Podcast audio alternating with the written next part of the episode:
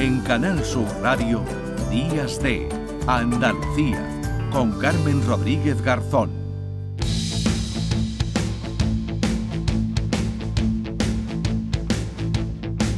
Y una naranjilla, limpiar la tripilla, cogiendo aceitunilla. Hemos parado para comer. Y unos choricillos, puestos en la candelilla, pinchos con un palillo.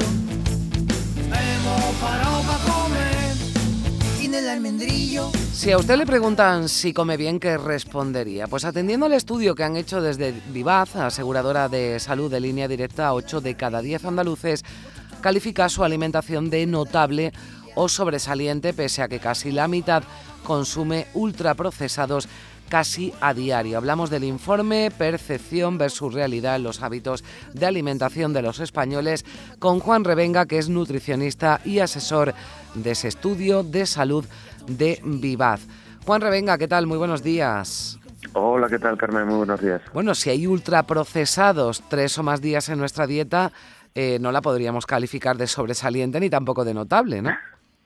No, sí, precisamente esa es una de las, las claves de, de, los resultados que hemos obtenido, que los españoles en líneas generales, y más en concreto los andaluces, nos valoramos muy bien en la, en la dieta, pero luego la, la realidad de las cosas que hacemos pues no da para dar esa nota ni muchísimo menos, es más todo lo contrario. Mm, claro, eh, pero entiendo que es porque eh, identificamos mal ¿no? La, buena alimentación. Si decimos, eh, además, 8 de cada 10 andaluces que comemos, eh, le damos un notable, un sobresaliente a la, a la calidad ¿no? de nuestra comida, es que no identificamos, por ejemplo, los ultraprocesados o los platos precocinados como, bueno, no digo comida de mala calidad, pero desde luego no de tanta calidad como una de un producto fresco, ¿no? Pues o no nos estamos identificando bien o bien creemos que por vivir en el entorno lo que se ha dado en conocer como dieta mediterránea pues estamos ya salvados. Pero en realidad la realidad dice que los españoles estamos comiendo como comen los franceses, los italianos, los de Reino Unido. Es decir, eh, tenemos una dieta occidentalizada y por lo que fuera fuese, nosotros como españoles creemos que lo estamos haciendo muy bien y lo cierto es que no. Es más, más allá de las cuestiones que son estrictamente negativas como la presencia de ultraprocesados y tal, o, la, o pedir comida a domicilio, eh, hay otro dato muy revelador, que es que solamente el 19% de los, de los andaluces, en este caso, muy por debajo de la media española, dice que cocina a diario a partir de productos frescos. Con lo cual es que si no estamos utilizando productos frescos y al mismo tiempo estamos incluyendo alimentos ultraprocesados, eso no puede salir por, por, ningún lado una nota de notable sobre. Ya, Juan, también nos deja ¿no? otras conclusiones este, este estudio, las vamos eh, analizando, porque, por ejemplo, la Organización Mundial de la Salud recomienda que hay que comer al menos cinco piezas de frutas, verduras, hortalizas al día. Solo el 4% de la población adulta cumple es. con esta con esta premisa, solo el 4%. Así que, bueno, lo de comer fruta y, y, y verdura lo tenemos bastante abandonado. Eso es, no olvidemos además que es una ley de mínimos. Yo sé que muchas veces como nutricionista tengo la experiencia de que esto pase, eh, que cuando dices que como mínimo hay que incluir diariamente, todos los días, entre o sea, cinco raciones entre frutas, verduras y hortalizas, la gente se lleva las manos a la cabeza. Pero insisto, es una ley de mínimos. Incluso esa recomendación se anda revisando o se estaba mirando de revisar y, y elevarla a al menos siete raciones entre frutas y verduras al día. Y es que si incluimos este tipo de alimentos, simplemente lo que estamos haciendo al ponerlos es desplazar el resto. Es decir, ya no es que sean estrictamente buenos, es que no son, sino que al mismo tiempo al ponerlos, pues no estamos dejando el hueco para los demás. Hmm. Claro, esto es, es lógico. Quien puede decir, mm, por ejemplo, ¿no? que después vamos a, tratar el coste de, de, los alimentos, que comer sano cuesta, cuesta más caro. ¿Cómo podemos reducir el coste y que nuestra despensa, nuestra nevera estén llenas de, alimentos saludables, Juan? Pues con previsión y con dedicación, que era lo que de alguna forma eh, tenían otras generaciones anteriores a las nuestras, pues muchísimo más presente que nosotros y nosotros simplemente lo que hemos hecho ha sido dejarnos un poquito llevar. Tengamos en cuenta que sí, que la cesta de la compra ha subido, no, no, no cabe la menor duda, pero que de un tiempo, a ver, en, en, en los años 50 del siglo XX, el 52% de los ingresos de una, de una familia se dedicaban, por término medio, ¿eh? y estos son datos del Instituto Nacional de Estadística, el 52% se dedicaban a la cesta de la compra y hoy se dedica el 14%. Con lo cual es una cuestión de un cambio de paradigma o de prioridades y lo que tendríamos que hacer es simplemente dar un pasito para atrás o girarnos un poquito para atrás, para atrás y ver lo que hicieron nuestras generaciones anteriores. Bueno, igual podríamos consultar, ¿no? Abuelas, madres también, cómo, cómo lo han gestionado y seguramente nos darán muchas, muchas claves. Claro, todo, todo esto eh, tiene consecuencias. Si comemos mal, existen riesgos claros e importantes para, para nuestra salud, Juan. Sí, y no es que lo haya, que haya salido eh, como novedad en este, en este estudio de IVA, sino más bien al contrario. Es decir, se ha reafirmado o se reafirma precisamente a través de otros estudios eh, publicados en la literatura científica en el, en el que se pone de relieve que nuestra, nuestra alimentación está condicionando las enfermedades o el pronóstico de salud que tenemos. Y esto se concreta en las enfermedades cardiovasculares, en el cáncer incluso, la diabetes, por supuesto, y lo que conocemos como enfermedades no transmisibles, en las que nuestros hábitos de vida y en concreto la alimentación pues tienen mucho que ver. Y en este sentido, pues España no es que ande especialmente bien en relación a las cifras que tiene de todas estas enfermedades no transmisibles, incluso eh, marca marca o se pone en situación de podio triste podio con respecto a los países de su entorno. Recordemos que España es el segundo país de la Unión Europea con más casos de cáncer detrás de Turquía. Pues eh, son ¿no? las eh, consecuencias y los riesgos que tienen la, la mala alimentación. el estudio además refleja que en el norte de España, bueno, se come mejor, se come menos, ¿no? Menos eh, precocinado, menos ultraprocesado que en otras zonas del sur o del arco mediterráneo. Sí, esto es lo que lo que nos ha salido, también que se cocina se cocina más y se come y se come menos ultraprocesado, es decir, en principio hay mejores actitudes para tener mejores hábitos alimentarios y, y al mismo tiempo pues hay una, ausencia de esos elementos que normalmente describen malos hábitos alimentarios. Mm. Y esto lo hacen de forma destacada frente, por ejemplo, y quiero mencionar porque porque es característico de los resultados del, del estudio frente a Andalucía, que es que es pues la que con creces eh, yo creo que bueno de las que mejor nota se pone entre todas las comunidades autónomas y de lo que no cabe duda es que de los indicadores de hacerlo bien o hacerlo mal, pues la que peores resultados ofrece. Hmm. Bueno, sobre todo por esa falsa percepción ¿no? que tenemos de, de que comemos bien, que yo creo que es lo más eh, destacado y lo más llamativo de, este estudio, ¿no? esa, esa percepción eh, equivocada ¿no? de la realidad que tenemos de lo que comemos y de lo que consumimos en nuestras, eh, en nuestras casas y fuera de ellas. La alimentación en los niños, entiendo Juan que es fundamental para que criemos después también adultos responsables. Pues evidentemente, si nosotros estamos como estamos en relación a generaciones anteriores y no estamos haciendo, porque es otra de las cuestiones que ha salido reflejada en el estudio, no estamos haciendo porque en las generaciones venideras, nuestros hijos, lo hagan ya no mejor que nosotros, que ojalá, sino, y, además es fácil, sino por lo menos tan, tan, iba a decir tan bien, no sé si, pues en realidad tan mal como nosotros, pero es que todo lo contrario, el, solamente el 7% de los españoles vincula, de aquellos que cocinan, ojo, vincula a sus hijos en los procesos de compra y de, y de cocina. Y si no hay esa transmisión que antes en otro, en otro tiempo era típica, muy, eso es cierto, bien vinculada también muchas veces al, muchas veces no, obligatoriamente ah. al género femenino, pero había esa transmisión, pero es que hoy no se da en ningún género y eso es peligroso. Pues ya lo saben, hay que incluir, ¿no? A los niños en la cocina, eh, cocinar en en familia, ¿no? Para, para, mm, bueno, pues educar en esos hábitos que no tenemos desde luego, pero que creemos que estamos haciendo bien. Así que yo creo que con esta encuesta y con lo que nos ha contado Juan Revenga, nutricionista y asesor del estudio de salud Vivaz, mm, tenemos que pensar y, y, además es pensar lo que nos pedías y un poco de previsión ¿no? a la hora de saber qué comprar, de acercarnos quizás más a los mercados, ¿no? Que a los supermercados, que estamos eh, más habituados por eso de la compra fácil, pero en los mercados, en las plazas de abasto de, toda la vida, ¿no? Encontramos más productos frescos, más eh, verduras, eh, frutas, hortalizas que ayuden a mejorar nuestra alimentación. Así que, que ahí queda. Juan, muchísimas gracias por estar con nosotros. Un, saludo. Muchísimas gracias. gracias. gracias. 9 y 19 minutos, vamos a acercarnos a Huerto Hortájar porque está claro que lo de la educación es importante y que nos ayuden a percibir la, realidad tal y como es y no como la percibimos nosotros, que es lo que nos dice esta encuesta que calificamos de notable o sobresaliente nuestra alimentación cuando estamos eh, muy lejos de ello. Como decimos, es importante la educación y la promoción de la salud, es lo que están haciendo en eh, Huetortájar, donde eh, su ayuntamiento ha organizado la quinta Semana de la Salud. Ya nos escucha Lorena Ortiz, que es técnico de servicios sociales del ayuntamiento y que organiza esa Semana de la eh, Salud. Lorena, ¿qué tal? Muy buenos días. Hola, buenos días. Bueno, hay muchísimas actividades en torno a esta Semana de la Salud eh, hueteña, pero eh, entiendo que también eh, destinadas ¿no? a mejorar la, la alimentación de los eh, ciudadanos, de los vecinos de Huetortájar.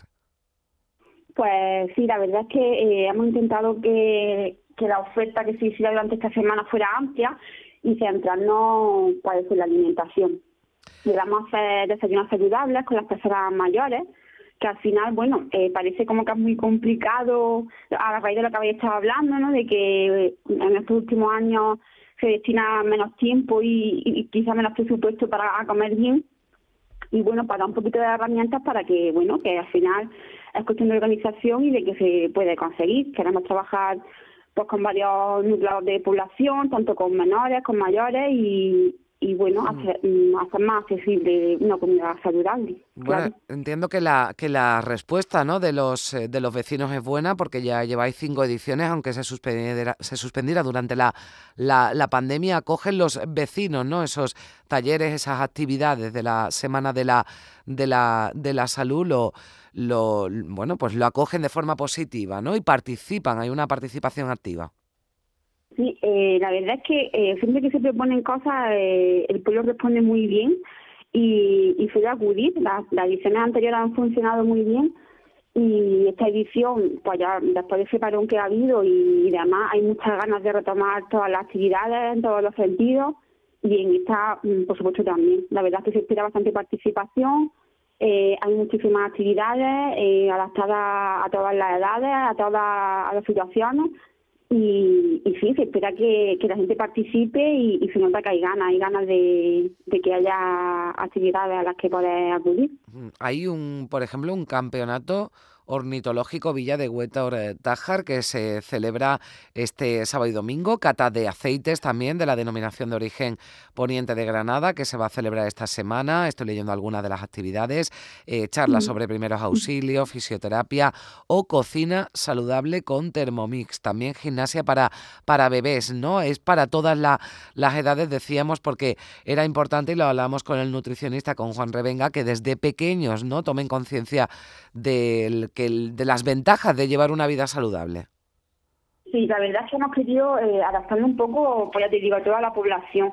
Eh, por ejemplo, en los colegios nos consta que, que es un trabajo que se hace durante todo el curso, pero bueno, queremos dar un poco de visibilidad y hemos trabajado con los colegios, mm, queremos hacer un concurso en el que los niños eh, pues hagan sus dibujitos de ah, lo que es para ellos un hábito saludable, eh, se va a acercar ya no solamente salud a nivel físico y alimentación, también a nivel emocional y, mental, que también es verdad que hasta un tiempo ahí que no se hablaba mucho de eso y, parece que ahora se empieza a prestar más atención, se le da más visibilidad y lo que hemos querido es eso, eh, acceder a todos los grupos de población y, a todos los tipos de salud que, que hay que tratar.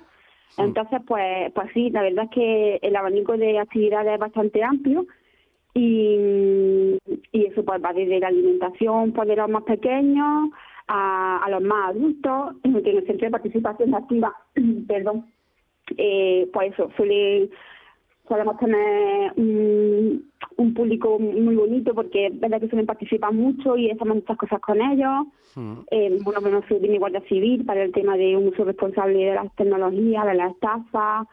Eh, bueno, habla también con los, con los padres que tengan dudas de cómo tratar con su hijo el tema de la sexualidad.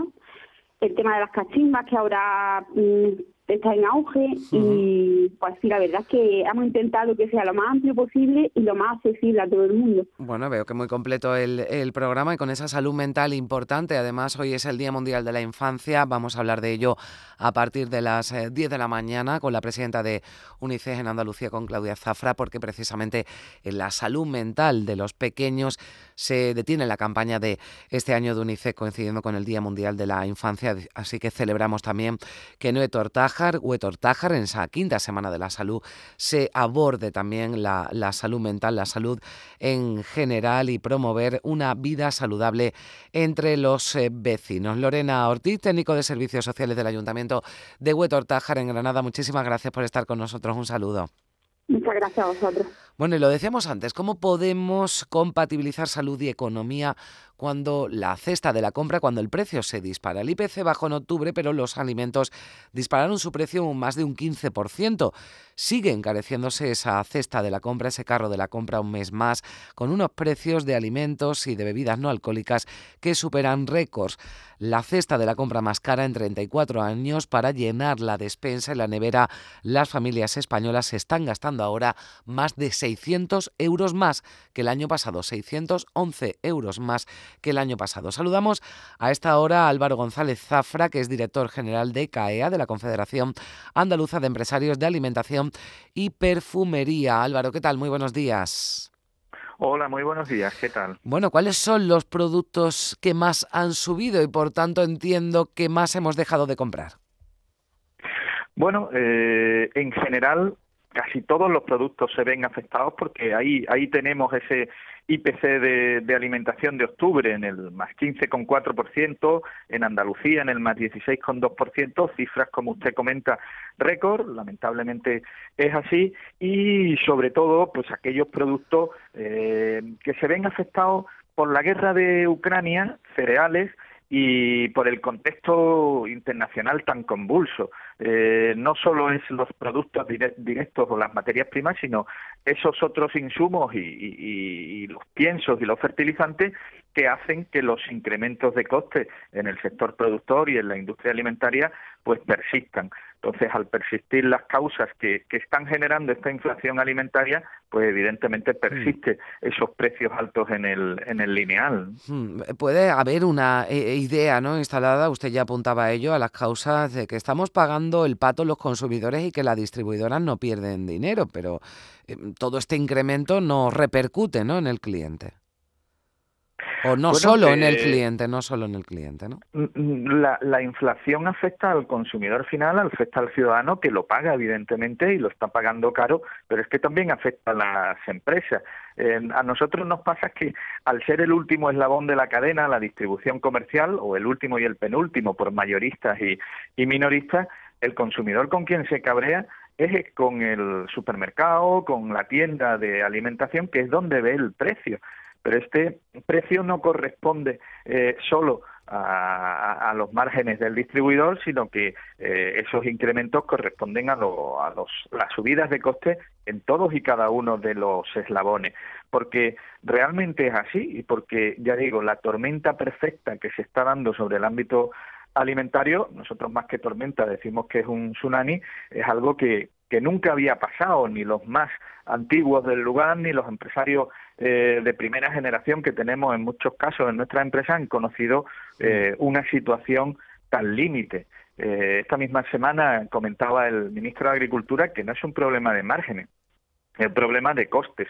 Y ya digo, ahí, por la ley de la cadena, tal y como está configurado, los productores, los agricultores, los ganaderos eh, y también la industria alimentaria está comunicando permanentemente eh, subidas de costes y cambios de tarifa derivados de esos incrementos de costes que, que, tienen, que se van trasladando de un eslabón a otro. Hemos visto también el paro de transportistas, también mm. quejándose de no poder trabajar por debajo de costes y también comunican cambios de tarifa. Todo eso pues se va incrementando eh, y además son cifras objetivas. Lo, bueno que tiene la cadena alimentaria hoy en día es que hay máxima transparencia. Entonces, vemos cómo sale el IPC general de, de, y el de alimentación, que está en el 15,4, pero es que los precios percibidos por eh, los productores en el mismo mes se van a más 39,3%. y los precios percibidos por la industria en septiembre se van a más 20,1%. ¿Qué quiere decir esto? Que la distribución comercial está absorbiendo parte de esos incrementos para reducirlo del 39% o del 20% al 15,4 o al 16,2 en Andalucía. Pero es que no hay más margen, porque además son datos objetivos también que los márgenes en el sector de la distribución comercial en España y en Andalucía son reducidísimos. Son entre el 1 y el 3 y pico por ciento, porque es un sector que está basado en la rotación de, de productos, es decir, vender muchísimos productos, pero con un margen muy escaso. Cuando se producen estos incrementos de costes, pues lógicamente no hay margen para absorber tantas subidas en, en eslabones precedentes y no solo en los precedentes, en, en, el nuestro también. A nosotros hay un factor clave, aparte de estos, de estos precios de materias primas, fertilizantes que te llegan de eslabones anteriores, pero uno directo que es la electricidad. Eh, tengan en cuenta que los, en las plataformas logísticas, en los centros mayoristas y en las propias tiendas, los equipos de refrigeración de congelados y de frescos tienen que estar conectados 24 horas al día y 365 días al año. Esto supone que se haya triplicado o cuadruplicado la factura eléctrica, convirtiéndose en el segundo coste laboral por detrás de, del, de los empleados. Por tanto, es una tormenta perfecta que está afectando y que lamentablemente eh, no tiene visos de, de, sí de estabilizarse, pero no de reducirse a corto plazo hasta que no se actúe sobre las causas. O sea, esto no vamos, no vamos a volver, desde luego no en un tiempo eh, corto ni medio, a la situación a la que estábamos antes de que se produjera, como usted le llama, esa tormenta perfecta o tsunami. No hay visos de que esto vaya a solucionarse, si estancarse o estabilizarse, como apuntaba usted, pero no, no solucionarse. Antes de despedirle, me gustaría preguntarle eh, sobre esa propuesta que lanzó Yolanda Díaz para limitar los precios de ciertos productos, esa eh, cesta ¿no? de, de, de, la compra. Esta propuesta se ha quedado ¿no? en, en punto muerto. Bueno, se ha quedado en punto muerto porque era inviable desde el punto de vista eh, tanto de la realidad como de la legalidad. O sea, no, no, no, no se pueden llegar a acuerdos de precio y no se puede hacer eso como como sector. Eh, es un sector muy competitivo y la máxima garantía que hay de que las empresas ponen los precios más bajos posibles es esa gran competitividad que hay y sobre todo la menor concentración con otros países europeos donde tres, cuatro empresas copan el mercado. Es que en España hay más de 300 cadenas de supermercados, por tanto, la empresa que no se ajuste en precio o que suba los precios más de la cuenta se expone a perder mm. cuota de mercado. Esa es la mayor garantía, pero es que no se puede llegar a acuerdo eh, de precio y sobre todo hay otra, que es que la ley de la cadena, eh, desde la última modificación, te obliga a eh, no vender por debajo de costes ni, ni a pérdidas. Por tanto, si los eslabones precedentes te comunican subidas de, de precio, ¿quién paga esa, esa limitación de precio? al final de dónde sale el dinero eh, para una cesta básica que esté por debajo de costes, hmm. porque los costes que se aplican son los que eh, tiene el sector productor, la industria, la transformación, el transporte, eh, cómo se hace. O sea, que nos diga, nosotros estábamos abiertos a la colaboración, pero es una propuesta inviable desde el mm. punto de vista de, precio y de la legalidad, porque no se pueden llegar a, acuerdos de precio. Bueno, pues veremos si se queda ahí en punto muerto o hay alguna otra propuesta en este sentido. Usted lo que pide es que al menos se, se hable ¿no? y se dialogue y se consensúe con el, con el sector. Y, sí. Y nosotros hemos pedido una solución que nos, para, desde nuestro punto de vista es la clave eh, y que sí tendría una repercusión directa de ahorro en el bolsillo del consumidor, que es bajar el IVA de los alimentos. El Estado lleva recaudado en lo que va de año cerca de 30.000 millones de euros más por IVA, porque el IVA es un impuesto inflacionista. A medida que aumenta el precio del producto, aumenta la recaudación y eso cuesta más al ciudadano. Pues hay margen suficiente en esos 30.000 millones de euros más para bajar el IVA de los alimentos, que muchos de ellos no están al super reducido, al 4% mm. están los menos. Hay muchos alimentos al 10 y entendemos que al menos temporalmente como hay experiencias en otros países en Europa, debiera hacerse y eso sí supondría un ahorro directo en el bolsillo del consumidor. Pues ahí queda esa propuesta que lanzan desde la Confederación Andaluza de Empresarios de Alimentación y Perfumería. Su director general Álvaro González Zafra, le agradecemos mucho que nos haya atendido unos minutos aquí en Días de Andalucía en Canal Sur Radio. Un saludo, pues buen domingo. Adiós. 9 y 34 minutos. Que te vi a comer, que te vi a comer, que te vi a comer te voy a comer, niña, como tú me sigas mirando. En Canal Sur Radio, Días de Andalucía, con Carmen Rodríguez Garzón.